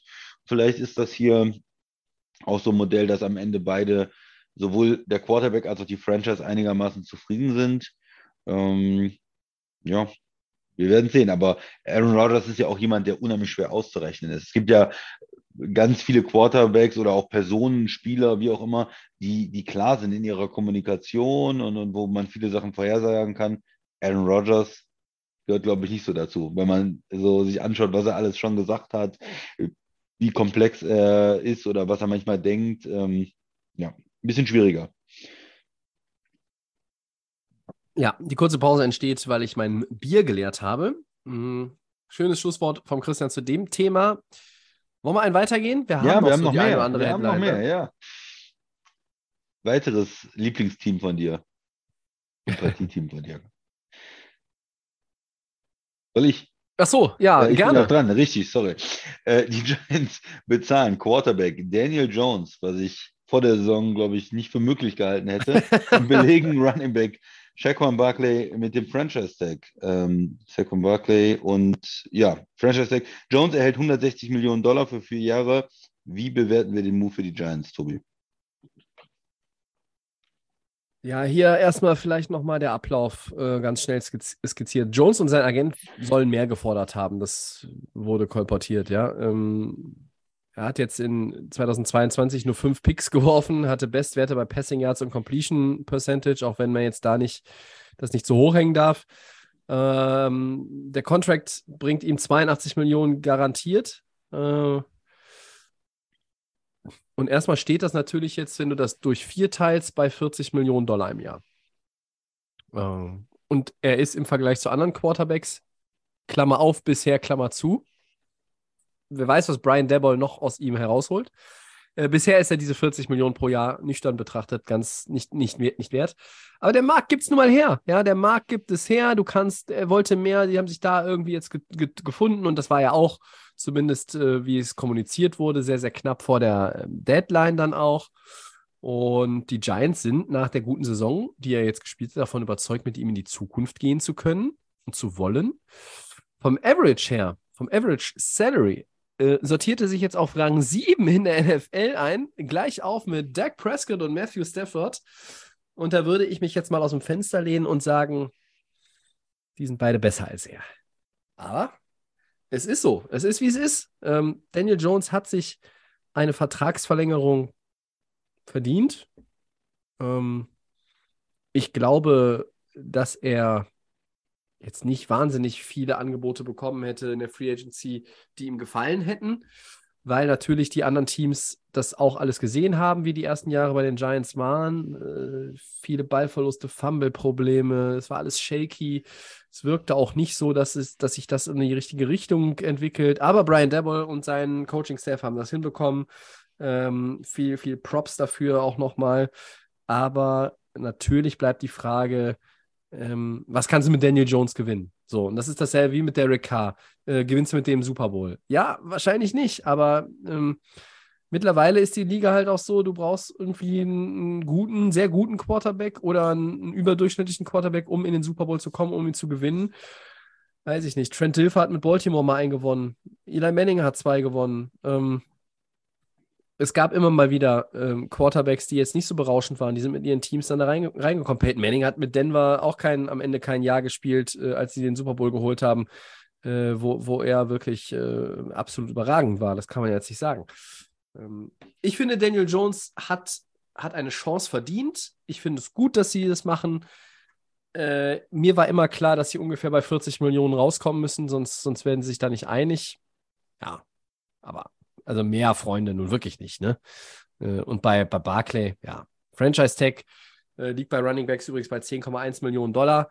Und im Trend? ja, letztes in dem Trend, genau, dazu kommen wir später auch nochmal. 1312 Rushing Yards in der letzten Saison. Ich finde die Entscheidung in Ordnung. Grundsätzlich muss man ja bei Running Backs sagen, die Haltbarkeit der Running Backs in der NFL ist zum Problem geworden. Ne? Also es macht sich in puncto Salary auch bemerkbar. Ähm, wir haben das zum Beispiel in den letzten Jahren über Melvin Gordon gesagt, dann auch über Aaron Jones bei den Packers. Äh, da werden, werden nicht 15, 16, 17, 18 Millionen und das geht immer weiter hoch, so wie bei Quarterbacks, sondern da musst du dann einfach auch mal sagen, hey, vier Jahre, 12,5 Millionen im Schnitt, das ist jetzt das, was ich bekomme, also nehme ich das auch. Ähm, und das ist dann, ja, dass man das mit Barclay nicht macht, hat natürlich auch damit zu tun, du bezahlst jetzt den einen und willst den anderen aber auch behalten. Ja, und er ist natürlich auch verletzungsanfällig. Also ich bin mit beiden Entscheidungen am Ende einverstanden, muss ich sagen, weil immer klar war, dass Jones und die Giants zusammenarbeiten wollen, dass es fortgesetzt werden soll und dass sie auch Barclay gerne behalten, äh, der halt auch als Leader im Locker Room ganz wichtig ist. Das ist ihr Playmaker. Äh, du hast ihn jetzt nur dieses eine Jahr, aber ich glaube, du willst ihn dann auch halt nochmal angucken, dass er physisch stabil ist. Ne? Also letztes Jahr war er es endlich mal wieder, dass er diese Saison auch nochmal gut durchkommt durch das Jahr. So. Christian, bitte. Das ist eine Menge, Menge gesagt, Tobi. Daniel Jones, ich habe ihn äh, wirklich unter den Bus geworfen. Die erste Saison, die er hatte äh, in, der, in der Liga, da hat er zwölf Picks geworfen und 18 Fumble und davon elf verloren. Ne? Also er war für 23 Turnover direkt verantwortlich und das ist natürlich eine, absolut unterirdisch. In 13 Spielen, er hat nicht mal alle Spiele gemacht. Also es ist, es war wirklich schon äh, hochklassig. Äh, hochklassig unterirdisch. Schlecht, ja die, die nächsten Saisons, er hat Spiele verpasst, er hat nie eine komplette Saison gespielt, er hatte dann die nächsten zwei Saisons keine 3000 Yards, irgendwie bei 2,4, 2,9 gewesen, ein Jahr mit elf Touchdowns, zehn Interceptions, das andere mit zehn Touchdowns, sieben Interceptions. Da merkt man schon an den Statistiken, ja, das ähm, ist nichts, äh, wo man irgendwie ja, begeistert ist und sagt, boah, den Quarterback, den, den brauchen wir auch oder den müssen wir äh, für unser Team verpflichten. Der ist äh, 45 Mal gesackt worden in 2020 auch. Also da war eine ganze Menge schlechte Statistiken in den ersten drei Jahren und deshalb auch die Überlegung, ja, ein schweres Jahr für ihn. Sie haben ja auch die, die eigene Organisation, die Giants haben gesagt, fünf, fünftes Jahr, die Option, die für die First-Round-Picks da ist, nee, nee, die wollen wir lieber mal nicht ziehen. Die ist sonst garantiert, wenn er verletzt ist und lass uns damit in Ruhe. Äh, er soll mal 2020, ähm, 2022 äh, ausspielen und dann überlegen wir uns, was wir mit ihm machen. Und ja, er hatte letztes Jahr dieses Karrierejahr, kann man sagen. Ne? Er hat alle Spiele gemacht, er hat sie nicht verpasst, sie sind in die Playoffs gekommen. Er hat ähm, über 3000 Yards geworfen, er hatte nur fünf Picks, du hast es gesagt, ähm, mit einem überschaubaren Ta äh, Talent äh, auf Receiver auch. Es, junge Leute, die da reinkommen, sogar ein paar Leute, die gut gespielt haben, aber es ist ja nicht so, dass die Giants Hopkins hatten als Receiver oder, oder Dix oder sowas. Ne? Also es ist eigentlich, ähm, finde ich, eine gute Leistung gewesen, wenn man auch bedenkt, was er für Möglichkeiten hatte mit den Receivern. Und noch ein Punkt, er hat am meisten Rushing Yards gehabt äh, bei einer, bei einer deutlichen, deutlichen ähm, Anzahl. Also er hat jetzt dieses Jahr 700 äh, Rushing Yards gehabt, mhm. ähm, so viel wie eigentlich die beiden Jahre davor zusammen und äh, sieben Touchdowns auch. Das heißt, auch diese ähm, Laufkomponente, die, die ist eigentlich komplett neu dazugekommen. Ist auch ungewöhnlich. Entweder man hat einen Running Quarterback, dann zeigt er das eigentlich sofort, wenn er als Rookie reinkommt oder in den ersten drei Jahren aber dass jemand im vierten Jahr anfängt zu laufen und dann für 700 Yards läuft, ist, ist auch sehr ungewöhnlich. Ne? Ich glaube, dass das auch mit dem Coaching einfach zusammen, zusammenhängt. Das war das, grottenschlecht bei den Giants. Ne? Äh, also irgendwie hat man, man, genau, hat, man hat das, das, Talent nicht genutzt, was er eigentlich mitgebracht hat. Ne? Und das wäre jetzt genau mein Punkt, ne? Das kommt dann Sorry. am Ende raus. Was, ja, also du sagst es ja richtig. Was hat sich dann geändert? Ja, äh, in den, zu den ersten drei Jahren. Ne? Es ist ein neuer Coach da und, und der schafft es irgendwie. Du hast ja auch schon gesagt, was, was wird noch aus ihm rausgeholt? Ne? Er hat, dieses Jahr war es gut. Ähm, es war ein Playoffs-Team und dann hast du diesen Quarterback und dann ist es, glaube ich, fürs Management eine ganz schwere Entscheidung. Was machen wir jetzt? Du kannst, lässt du ihn gehen und dann ist er woanders erfolgreich und du hast gesehen, zu was er in der Lage ist und du versuchst dann irgendwie wieder neu anzufangen. Ähm, Gibt es deinem, deinem Head Coach einen Rookie? Äh, du, du draftest irgendwo in der Mitte. Das, das kann es ja alles nicht sein. Und ja. äh, da musst du eigentlich diese Entscheidung sagen, okay, wir investieren in ihn, wir versuchen den, den Vertrag einigermaßen ja, händelbar zu machen, sage ich ja. mal, nicht over the top zu gehen, äh, das irgendwie noch im Rahmen zu behalten, dass wenn jetzt noch neue Quarterbacks-Verträge ähm, dazukommen, dann sieht das ja mit den 40 Millionen, irgendwann fällst du da aus dieser Top Ten dann raus, weißt du, und dann sieht das alles nicht mehr so schlimm aus. Also das ist, glaube ich, so die, die Überlegung der Giants.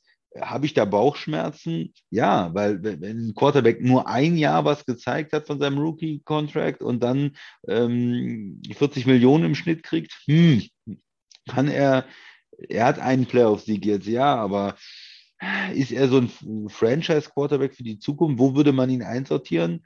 Äh, vor oder hinter Derek Carr? Ja, ich würde sagen, einfach vom Potenzial her äh, und den, den, Eigenschaften, wie er jetzt auch laufen kann, vielleicht davor, weil er auch jünger ist, weil wir da noch so ein Upside haben, aber bin ich mir sicher, dass er nächstes Jahr besser spielt als Derek Carr oder Kirk Cousins über eine ganze Saison?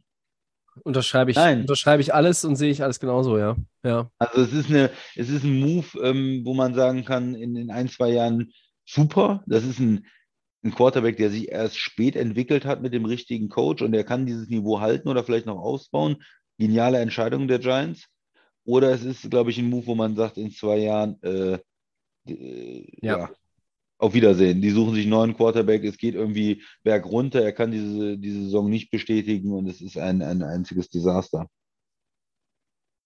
Ich glaube, dass man, dass man diese Entscheidung, diesen Deal und alles, was er mit sich bringt, dass wir das erst in einem, vielleicht sogar erst in zwei Jahren ordentlich bewerten können. Dafür, dafür äh, gibt es zu viele Fragezeichen in der ganzen Nummer. Was sagst du zu Saquon? Ist es mit den Running Backs, also es ist ja irgendwie mit den Running Backs schon, schon so ein schwieriges Ding geworden, ne? Ähm, ja. Absolut. Du, du hast nicht so viele hochbezahlte Running Backs.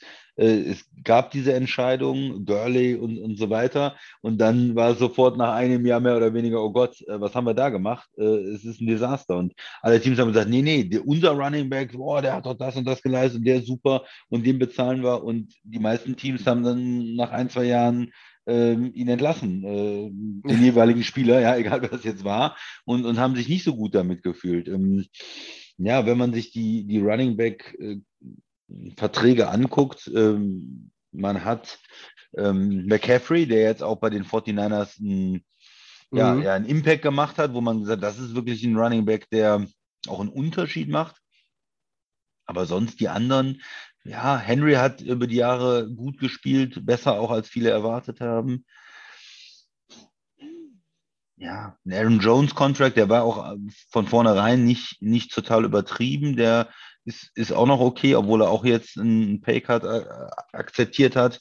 Und dann ist man schon in diesem, in diesem Bereich der 10 Millionen, ähm, wo jetzt das Franchise-Tag liegt. Und Dallas mit dem Sieg-Contract, da würden sie, glaube ich, gerne von raus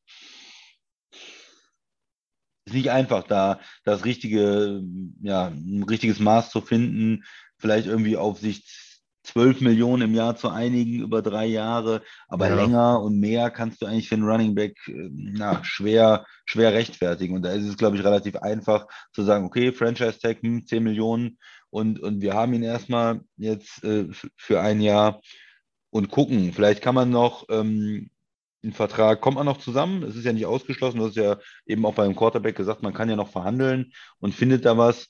Aber ja, mich würde auch nicht wundern, wenn der ein oder andere Running Back äh, auf dem Franchise-Tag dann ähm, und auch, auch Barkley auf dem Franchise-Tag bleibt. Mhm. Und, ähm, und die schieben das einfach das Problem in die Zukunft. Und vielleicht noch, noch ein zweites Jahr Franchise-Tag und dann auf Wiedersehen.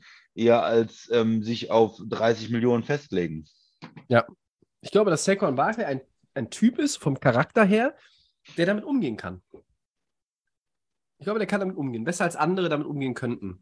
Ich glaube, der ist einfach, der ist sehr, ein sehr reflektierter, reifer Spieler, der, der ähm, auch verstanden hat, wie es geht und jetzt nicht dann da anfängt äh, mit Holdout und keine Ahnung, ich will aber und warum und so weiter. Also ich glaube schon, dass sie da, dass die Giants da äh, rein charakterlich äh, auch von dem Standpunkt her gute Entscheidungen getroffen haben. Also wenn man den Charakter der Spieler an, anguckt, auch Daniel Jones ist ja jemand, der, ja, was soll man sagen, der ist jetzt nicht irgendwie negativ bisher irgendwie mal in Erscheinung getreten. Ne? Also nur mit den Fumble, Fumbles natürlich, da ist er negativ in Erscheinung getreten. Also ich glaube, dass dieses Jahr mit, mit, mit, mit Playoff-Teilnahme und sogar einem Playoff-Sieg äh, für Daniel Jones auch ähm, ein dickes äh, Faustpfand war, um jetzt in diese Verhandlungen zu gehen wie gesagt, ich, ich möchte das am Ende, ich finde es jetzt nachvollziehbar, ich finde es auch gut, aber ernsthaft bewerten kann man das erst später. Ja, was sind, wenn man ja sagt, zwei Jahre Franchise-Tag für einen Running Back sind irgendwas äh, 22 Millionen. Und wenn du dir guckst, wer mehr als 22 Millionen garantiert hat von den Running Backs, da wird es ganz dünn, ja. McCaffrey mit seinem Richtig, muss man auch mal so ähm, betrachten, ja. Ja, Henry hatte 25,5 garantiert insgesamt. Ähm, der, der war der beste Running Back der Liga vielleicht für, für zwei, drei Jahre. Und äh, Sieg hat noch einen Vertrag, der, der ihm einfach sehr viel garantiert, wo aber auch äh, sehr, sehr viele ja das Ganze schon kritisch gesehen haben. Ne? Und das sind die einzigen, äh, wo quasi das garantierte Geld mehr als zwei Franchise-Tags ist. Ja, die Entwicklung in der Liga äh, spiegelt das ja auch wieder, beziehungsweise die, das Salary und die Verträge der Running, Running Backs so umgesehen spiegeln wieder, wie es ist. Es ist mehr und mehr eine Passing League. Wir reden über Quarterbacks, 45, 50 Millionen pro Jahr verdienen.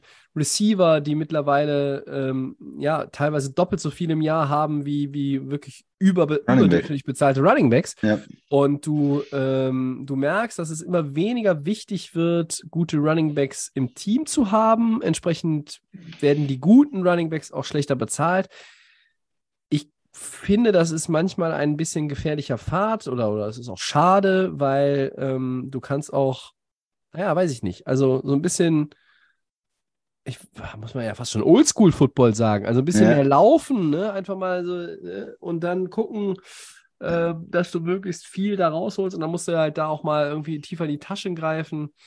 Hm, meine Running Backs kriegen halt auch, also die haben halt bei jedem Play-Contact, ne? Ein Receiver nicht es ist ja auch eine Frage, das klar, deshalb auch halten sie nicht so lange durch, vielleicht auf hohem Niveau, aber sie stecken auch eine Menge ein und wer äh, so viel dann auch auf die Mütze bekommt, finde ich, dürfte auch mal ein paar Dollar mehr verdienen. Aber ähm, das ist jetzt, glaube ich, nach 200, wie viel, 57 Episoden das erste Mal, dass ich in die Richtung gehe, sonst nörgel ich immer rum und sage, dass das Salary auf den Positionen einfach mir viel zu weit nach oben geht. Äh, kleine Lanze für die Running Backs, aber ja, das artet jetzt uns auch aus. Äh, wir haben nämlich noch eine Headline. Bitte, Tobi. Würde ich, den, würde ich dem Christian mal eben kredenzen, damit Bitte. er ähm, den Fabian glücklich machen kann oder vielleicht auch nicht. Äh, schöne Grüße, by the way. Noch ein Quarterback hat nämlich einen neuen Deal bekommen, Christian. Gino, the man, your man Smith, bleibt für drei Jahre und äh, 105 Millionen Dollar in Seattle. Da, wo das Wetter ungefähr so gut ist wie in Düsseldorf aktuell. Heißt Regen, viel Regen. Ähm, haben die Seahawks die richtige Entscheidung damit getroffen? Ja, ich, ich nehme das mal auf, was, was wir eben bei den Saints gesagt haben. Match, ich würde sagen, hier ist es ein Match, weil die, die Seahawks wollten eigentlich weg von dieser Russell Wilson Show und diesem Quarterback, der, der, der sehr, sehr, sehr gut ist, aber der dann auch äh, Forderungen stellt und mit dem Coach nicht zurechtkommt. Und ähm, ich glaube, das ist so ein bisschen Seattle-Football jetzt auch wieder gewesen. Ne? Das, was Pete Carroll auch gerne spielt. So, ah, und ich bringe hier junge Spieler rein und gute Defender und wir haben einen guten Draft gehabt und Gino und wir sind so ein bisschen die Underdog-Story auch. Äh, nicht mit dem, mit dem Quarterback, der 50 Millionen verdient, sondern äh, Team und, und, und Fans im Rücken und versuchen da Richtung Playoffs zu kommen er hat gut gespielt, er hat sich den Vertrag verdient, er hat sich einen Vertrag verdient und ähm, ja, Seattle, da ist die Frage, Rebuild, geht man mit einem ganz jungen Quarterback, draftet man jemanden, dann hätte man ähm, ja, für, auch gerade bei einem, bei einem älteren Coach dann nochmal eine komplette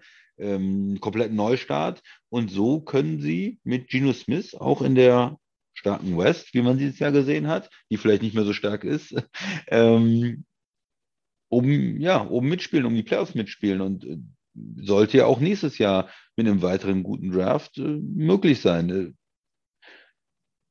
hat mich das äh, überrascht? Nee, die beiden haben ja irgendwie zusammengepasst, also Geno Smith und die, die Seahawks jetzt.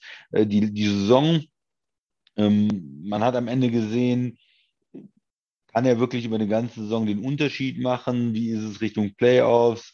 Es ging ein bisschen runter so von der Leistung am Ende und da ist es auch so, dass ich viele, viele Quarterbacks lieber hätte. Auf der anderen Seite muss man auch respektieren, was er geleistet hat. Und für den Preis, er hat, ist, glaube ich, eine Menge Incentives auch drin, so was ich gehört habe. Er wettet nochmal auf sich selbst. Er will diese, klar, wenn du die ganze Zeit Backup warst und du hast jetzt die gestartet und ja, er will natürlich sein Geld verdienen, aber er will auch diese, glaube ich, diese Chance weiter haben, das Team zu führen und dabei zu bleiben. Und Seattle hat jetzt ähm, für einen akzeptablen Preis eine Quarterback-Lösung. Und auf der anderen Seite hindert sie auch nichts daran, vielleicht nicht direkt dieses Jahr, aber nächstes Jahr, wenn sich irgendwo eine Gelegenheit äh, ergibt oder wenn Ja. es schlecht läuft mit Geno Smith, einen jungen Quarterback zu draften und dann, äh, das ist nur ein Dreijahresvertrag, nach zwei Jahren kannst du da auch einen Rookie reinbringen und äh, ja, das, das Ganze wieder anders aufzustellen. Also ich finde es äh, insgesamt ein Match. Ich finde es gut für beide Seiten. Es ist nicht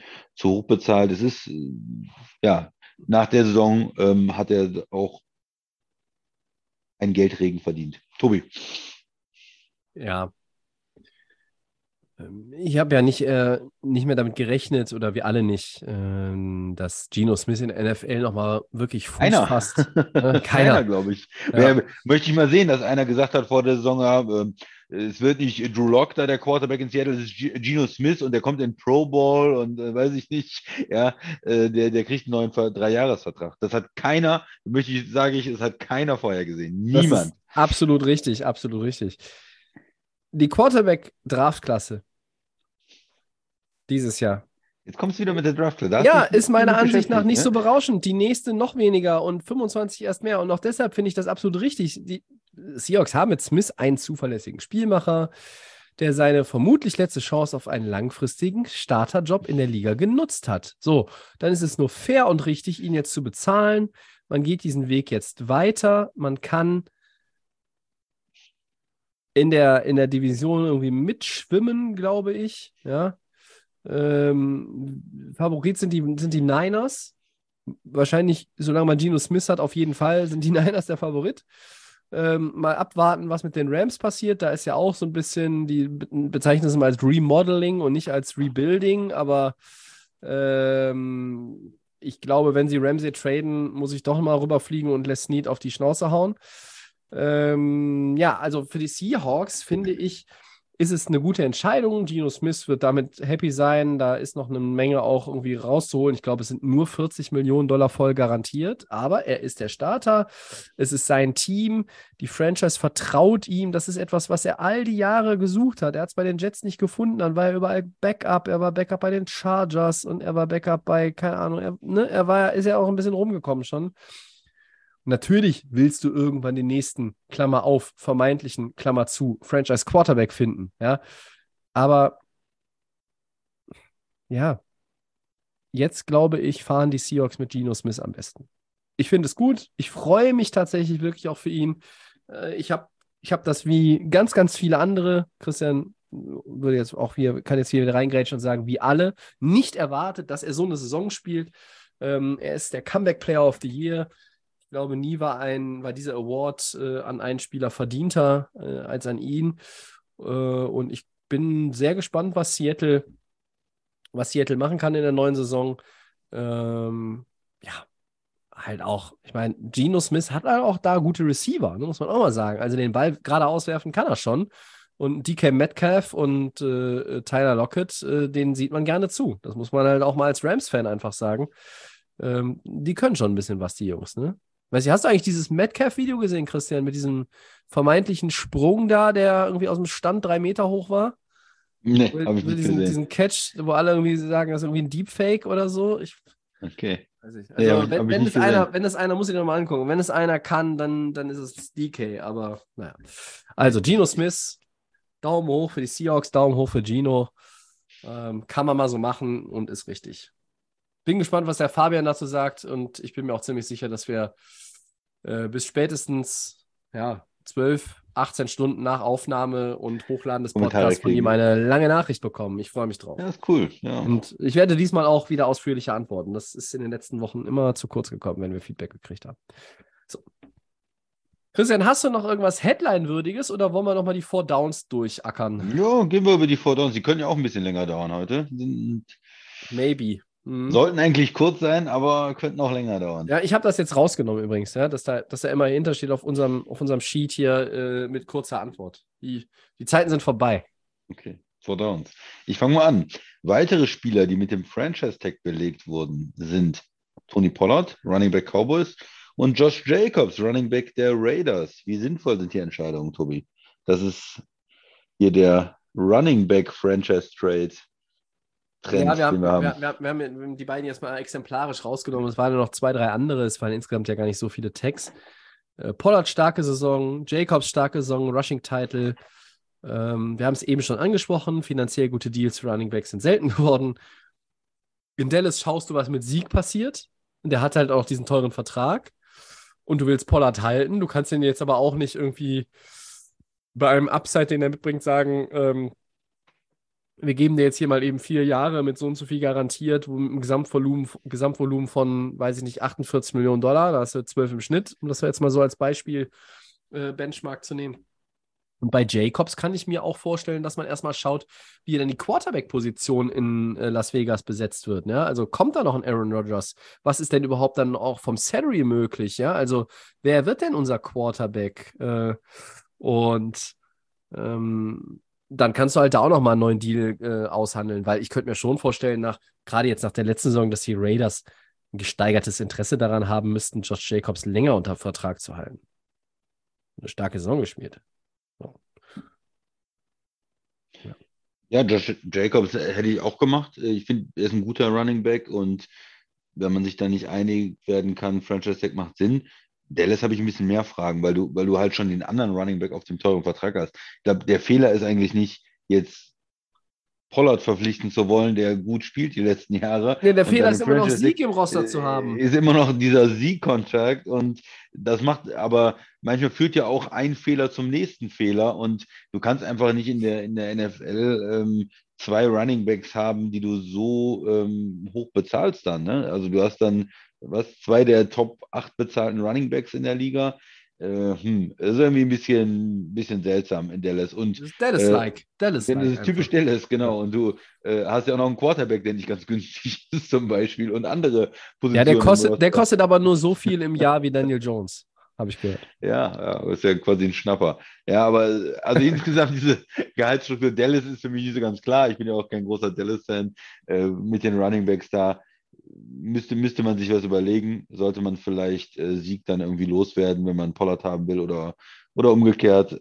Aber äh, Josh Jacobs, die, die Entscheidung von den Raiders und auch von den Giants mit den Running Backs finde ich da wesentlich klarer, logischer. Das sind die Nummer 1 Backs in ihren Teams. Das ist, was gesagt, Rushing Leader und so. Da kann man das nachvollziehen mit dem Franchise-Tag.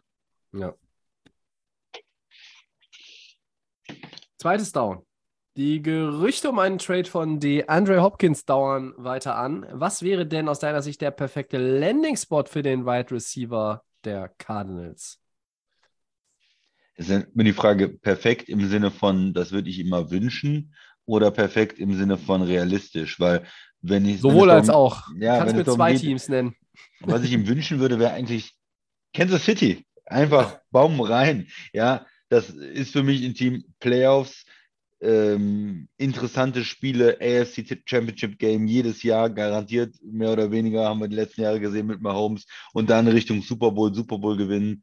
Äh, das wäre doch für Hopkins, der einfach ein richtig, richtig guter Receiver ist äh, und mit, auch mit vielen schlechten Quarterbacks über die Jahre gespielt hat. Mit Mahomes in Kansas City, geil. Ja. Ist das realistisch? Ich glaube nicht, weil Kansas City wahrscheinlich nicht die Möglichkeiten hat vom Salary Cap. Die haben sich ja entschieden, äh, Hill abzugeben, um das Ganze mehr zu verteilen und um auch eine gesündere Salary Cap Struktur zu haben und holen da wahrscheinlich keinen Star Receiver. Aber also für mal in, meinen, äh, in der Fantasie sozusagen äh, Kansas City realistischerweise ähm, möchte ich ihn dann trotzdem irgendwo sehen, wo er in die, in die Playoffs kommen kann und was, was erreichen kann. Ähm, Green Bay sucht immer mal Nummer 1 Receiver. Hatten in der letzten Zeit keine. Die gehen jetzt eher mit jüngeren Spielern. Ja, haben die nicht in den letzten Jahren ein paar Receiver gedraftet mit den First-Round-Picks? Nee? nee, nee, nee, eher nicht. Ähm, ist, ist von daher da auch nicht, nicht ganz so realistisch. Ähm, Dallas braucht eigentlich noch einen, einen Receiver, äh, nachdem ja, nachdem sie Cooper getradet haben, hat man das schon letztes Jahr gemerkt. Wäre das ein Nummer 2 oder Receiver oder ein One-Two-Punch mit, mit CD Lamp? Wäre auch nicht schlecht. Und, und Dallas ist verrückt genug, wir haben das gerade bei den Running Backs diskutiert, auch solche Entscheidungen ähm, zu machen, die ja in der Presse erstmal gut aussehen, Skill Position Player, Bam, Hopkins, was dann vielleicht insgesamt die Balance des, des Rosters und der Möglichkeiten Salary Cap nicht so zuträglich ist. Also Wunsch Kansas City, ähm, vielleicht Dallas, Was hast du, Tobi? Na, erstmal sage ich, dass der Andrew Hopkins noch zwei Jahre Vertrag hat, viel Kohle kassiert und 30 ist. Ne? So, also jetzt kommt man so an die Schwelle, wo es schwierig ist. Wenn ich, wenn ich ihn per Trade bekomme, müsste ich aber eigentlich auch mich mit ihm hinsetzen und sagen, wir restrukturieren das nochmal. Ja? Also wir nehmen die Kohle, stretchen die auf drei Jahre, dafür hast du aber hier einfach auch eine andere Rolle und spielst wieder in in, in einem Team, was eine bessere Rolle spielt was, was einfach passen würde. Also klar, wenn es jetzt darum geht, wo habe ich, wo kann ich irgendwie vielleicht Richtung Titel mitspielen? Chiefs ist tatsächlich ein Team, was immer wieder genannt wird, wenn es um seine Person geht. Giants könnten auch mal noch einen guten Receiver gebrauchen, ja, weil ähm, also der Receiving Core, den Daniel Jones hatte, der war ja jetzt ja auch nicht so berauschend. Man hat irgendwie Kenny Golladay mächtig viel Dollares in den Popo gestopft. Das ging äh, aber jetzt nicht in die Richtung von wahnsinnig viel Produktivität. Und dann haben halt andere da irgendwie, also in den Playoffs, die haben ja da mit dem Hausmeister teilweise, das war ja fast schlimmer als Carson Wentz früher in Philly, äh, ohne die ganzen Receiver da irgendwie auflaufen musste. Mm. Und tatsächlich, ich habe eben mal gesagt, sie sind im äh, Remodeling und nicht im Rebuild. Und da passiert ja gerade auch eine Menge bei den Rams. Und immer wieder liest man ja auch, ja, und OBJ hat noch kein neues Team. Warum kann er nicht nochmal zu den Rams zurückkommen? Na, wenn ich mir jetzt aber die, die, diese beiden Receiver nebeneinander stelle, dann nehme ich lieber der Andrew Hopkins und mache mit dem einen neuen Vertrag aus, damit der einigermaßen vom Salary her passt und nehme als Rams doch die Andrew Hopkins. Ähm, Patriots ist auch noch so ein Team, was man äh, hier und da hört, weil die können da auch noch mal was gebrauchen. Jacoby Myers ist ein Receiver, den kann man jetzt nicht mit Hopkins vergleichen, aber ist halt auch ein Receiver, der in die Free Agency äh, geht und, und deshalb muss man da auch mal wieder irgendwie was, was suchen ich glaube, wenn das jetzt nochmal Fahrt aufnimmt mit Hopkins, es gibt viele Teams, ähm, die ihn gerne hätten. Also äh, Justin Fields würde sich in, in, über ihn auch freuen, wenn er nach Chicago käme, zum Beispiel. Ja, ähm, die können auch mal einen Receiver gebrauchen, der, der mehr als einen Ball pro Spiel fängt. Aber, oh ja, oh ja. ja. Aber das gilt halt für viele Teams. Du kannst halt auch sagen, hey, ähm, Chicago gefällt mir. Chicago ist so ein bisschen die Geschichte von Miami, wo man dann auch gesagt hat, ey, wir haben hier einen jungen Quarterback, wir brauchen einen Top-Receiver, wir müssen ja. die Offense auch so strukturieren, dass der Erfolg haben kann. Vieles tut mir immer ein bisschen leid in Chicago, ehrlich gesagt. Ich bin ja kein Bears-Fan, aber das ist alles, gibt ihm doch die Möglichkeit. Ich war ja ein Fields-Fan auch im Draft und ja. er hat jetzt auch ein bisschen was gesehen, aber ich glaube, der ist richtig gut. Ich würde ihm einfach ein bisschen mehr Möglichkeiten geben. Mehr Receiver, kreativen Coach und dann läuft das doch. Also ja. mit den Receivern kannst du doch da nichts reißen bei den Bears. Das ist ein guter Punkt, Tobi. Ich nehme ich nehm Chicago. Ja. Drittes Down. Drittes Down. Kommt sofort. Free Agency beginnt. Wer sind unsere drei bis fünf Top Free Agents, Tobi? Ah, das ist gar nicht so leicht. Ähm, ich habe mir jetzt mal irgendwie mir so ein paar, so ein bisschen clustermäßig hier angelegt und überlegt, ähm, was sind denn meine Parameter, um, um da jetzt zu sagen, wer sind die besten? Insgesamt ist diese Liste, wenn man sich das mal anguckt, ob man das jetzt bei, weiß ich nicht, The Athletic guckt, NFL.com, CBS, ESPN, alle haben Listen und das irgendwie eingeordnet, die äh, Top 100 Free Agents. Naja, so geil ist jetzt das ganze, die ganze Free Agent-Klasse nicht. Ne? Also es geht eher, glaube ich, darum, dass du da irgendwie so ein paar Nuggets findest, um dein Team ähm, ja, zu verbessern. Klar, darum geht es immer, aber dass du jetzt hier den Game Changer in der Free Agency hast, sehe ich jetzt ehrlich gesagt nicht. Ähm, ich habe mal ein paar Leute rausgepickt, die alle 30 oder jünger sind. Ähm, mhm. Ja, ja schon und dann hat man diesen Ansatz Meine gewählt. auch. Und, und was, was, immer, was immer gut ist, finde ich, sind äh, Spieler für die O-Line, weil wir so viel meckern über das Team hat keine gute O-Line und da ist die rechte Seite schwach und bla bla bla.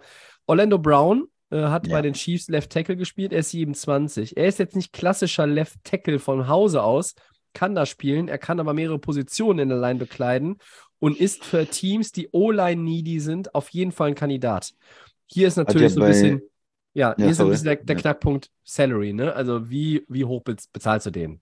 Hat ja bei den Ravens damals auch Right Tackle gespielt, ja. ist dann, wollte unbedingt Left Tackle spielen, getra äh, getradet äh, Kansas City und ja, sie hatten den Franchise Tackle ähm, angewendet letztes Jahr und sind noch nicht zu einer Einigung gekommen. Das ist eigentlich selten, weil wenn man für Spieler draftet, dann hat man ja auch schon viel investiert, dann will man ja eigentlich die auch weiter verpflichten und ja, das hat bis jetzt nicht geklappt. Vielleicht bleibt er auch in Kansas City, aber das ist ein interessanter Mann, ja. Mhm.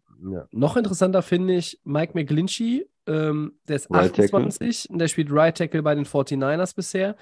Und Right Tackle ist ja für also Tour ist ja, glaube ich, der einzige Lefty als Starter momentan ne, in der Liga. Mhm. Ähm, und Right Tackle ist halt für den, für den rechtswerfenden Quarterback äh, nicht der wichtigste Mann in der O-Line, aber es ist halt schön, wenn du auf der Position Ruhe hast. Und da habe ich in den letzten Jahren gerne immer die Saints äh, rangebracht. Die haben einen Ryan Ramchick da stehen, ne?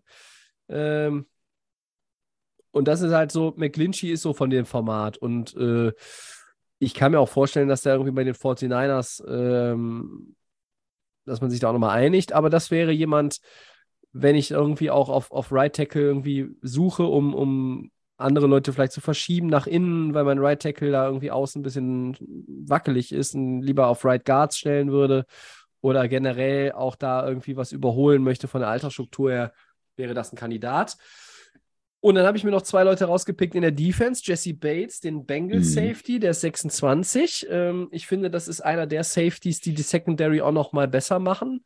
Wenn du jetzt eine beschissene Secondary hast, äh, ist der jetzt nicht der absolute Heilsbringer, aber wenn deine Secondary schon ein bisschen an, an Ta über Talent verfügt, sagen wir mal, du hast ein gutes Cornerback-Tandem, hast aber auf Safety ein bisschen, bisschen schwach auf der Brust, ja, dann finde ich Jesse Bates, wenn du ihn dann angemessen bezahlen kannst, wäre es ein Kandidat. Und einer unserer Lieblingsspieler, Christian, er ist inzwischen 30, er ist Cornerback.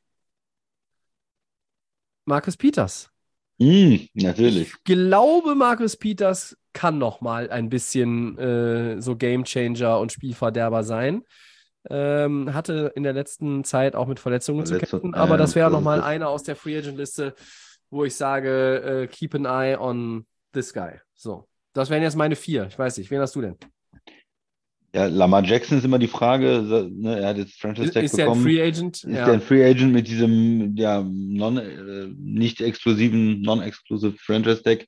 Äh, wenn, wenn, dann hätte er bestimmt den größten Impact bei dem Signing, aber nehmen wir den jetzt mal raus. Ähm, Hargreaves, der Defensive Tackle von den Eagles, der ist 30, der war ähm, richtig guter in der Eagles Defense. Das ist jemand, ähm, der eine, eine D-Line verstärken kann, wenn er nicht bei den Eagles bleibt, der, glaube ich, ein, ein guter Spieler ist. Und dann hätte ich auch noch ein paar ja, jüngere Spieler. Also ähm, Dean, der Cornerback von, von Tampa, der ist nur 26.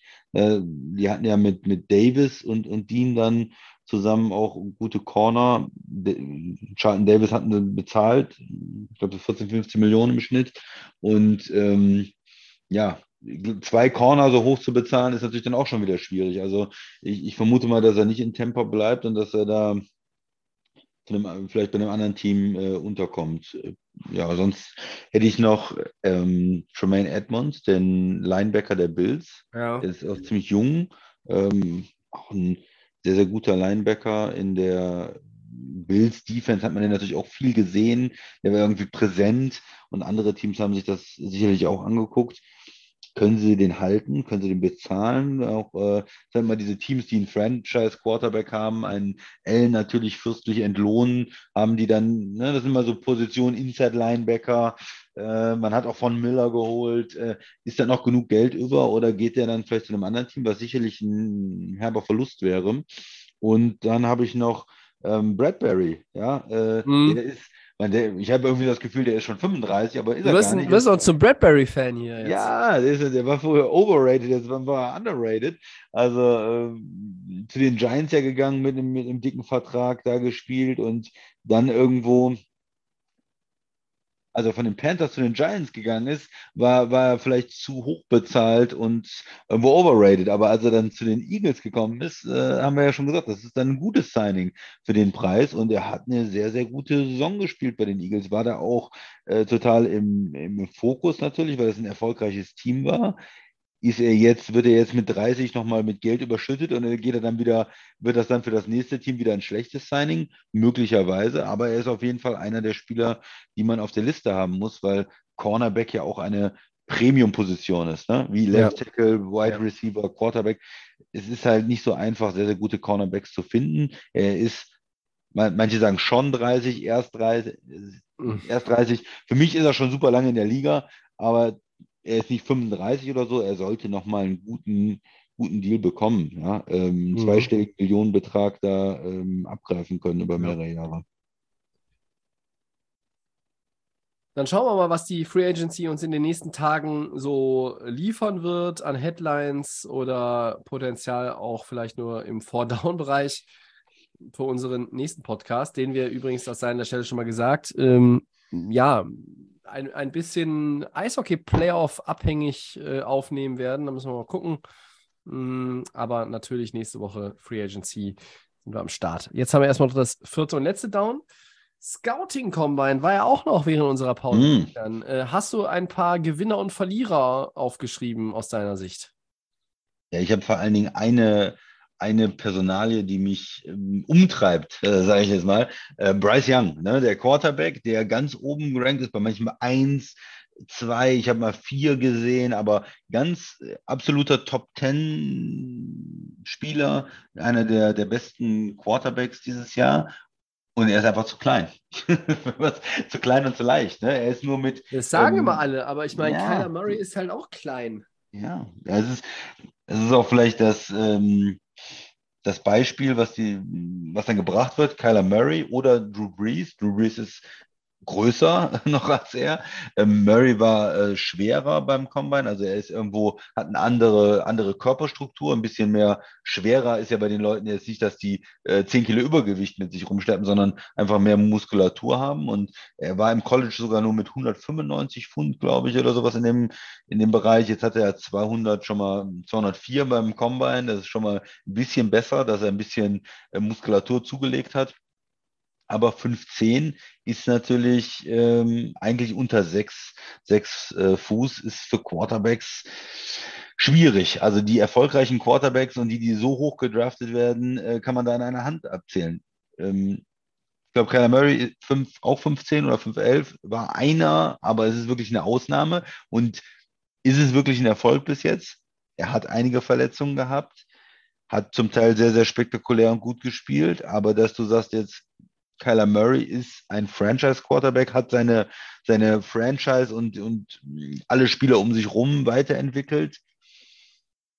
Ja, er ist so für mich vom, vom Spielertyp her, äh, er ist sehr, sehr ähm, gut, er ist akkurat, man hat das Gefühl, er hat immer die Kontrolle, er sieht alle Spieler auf dem, auf dem Platz und kann auch äh, die Receiver finden. Er ist dann, wenn das Spiel, der Spielzug zusammenbricht, schnell und geht aus der Pocket raus und, und kann auch selber laufen, aber ist diese, die, sein, sein, seine körperliche Struktur dafür geeignet, bei den, bei den Profis dann auch zu überleben? Das ist äh, die, die Frage. Ja. Ich sage überleben, also überstehen. Ja. Ist er dann dauernd verletzt? Äh, kann er das aushalten, wenn er dann getackelt wird von einem, von einem Linebacker, der wesentlich schwerer ist?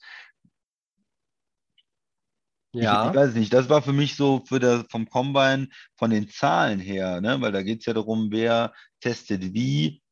Ich glaube, wenn er sechs, komplett sechs Fuß gewesen wäre oder sechs Fuß eins, dann würde, würde er Nummer eins gehen. Und ich glaube, so geht er wahrscheinlich nicht Nummer eins. Das, das Problem ist natürlich immer, wenn du Anfang 20 bist, dass du jetzt nicht nochmal 6 bis 9 Nein. Zentimeter wächst im Regelfall. Ne? Nein? Äh, Also das war eigentlich klar. Der wird jetzt nicht irgendwie auf, auf über 1,80 kommen.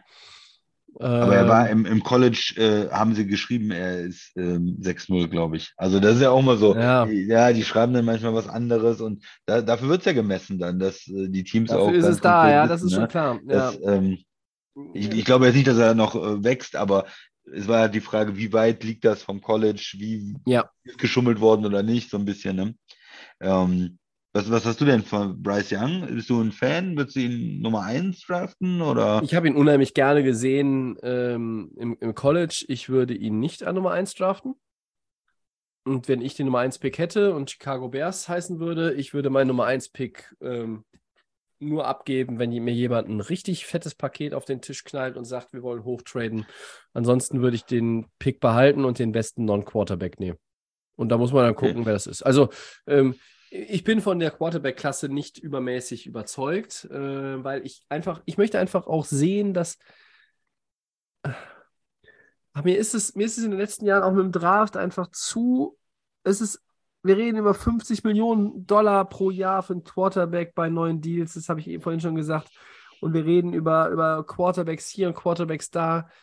Ähm, ja, es ist die wichtigste Position im Football, aber verdammte Scheiße nochmal. Es gibt halt auch andere Positionen, äh, die dein Team besser machen, Spieler, die dein Team besser machen. Ähm, diese ewige Jagd, auch, also das ist, also ich verstehe die ewige Jagd nach dem nächsten Franchise-Quarterback, aber um jeden Preis mit, mit Hochtraden, Verzweiflung für Jungs, von denen du, wo du einfach, wenn du tief in deinem Innern mal alles auf den Tisch, also du guckst dir alles an und tief in deinem Innern, du ziehst ein Fazit und, und weißt eigentlich,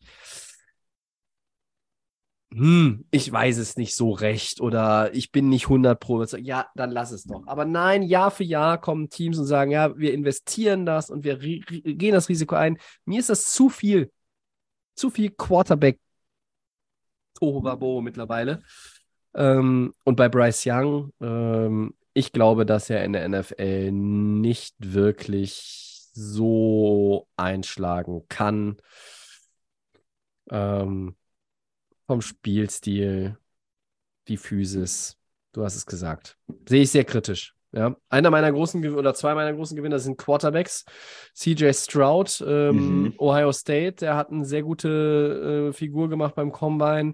Ich halte ihn unter diesen drei Kandidaten Bryce Young, äh, äh, Will Levis und CJ Stroud halte ich Stroud für den besten. Ähm, ich habe auch viel Gutes gelesen und gehört von Anthony Richardson, dem Quarterback Florida. Der hat seinen, seinen Stock mächtig nach oben geschraubt. Da wird jetzt schon in den, in den ersten Post-Combine-Mock-Drafts äh, plötzlich Richardson ganz weit oben eingeordnet. Ähm, Jason Smith Njigba oder Jackson Smith Njigba von Ohio State, der Receiver, hat eine gute äh, Figur gemacht. Daniel Washington, der Tight End Georgia und Lucas Van Ness, der Edge Rusher von Iowa. Das waren so die, die mir auch äh, aufgefallen sind. Ich muss aber auch hier an der Stelle jetzt wirklich mal zugeben, ich habe deutlich weniger gesehen vom Combine als in den Jahren zuvor.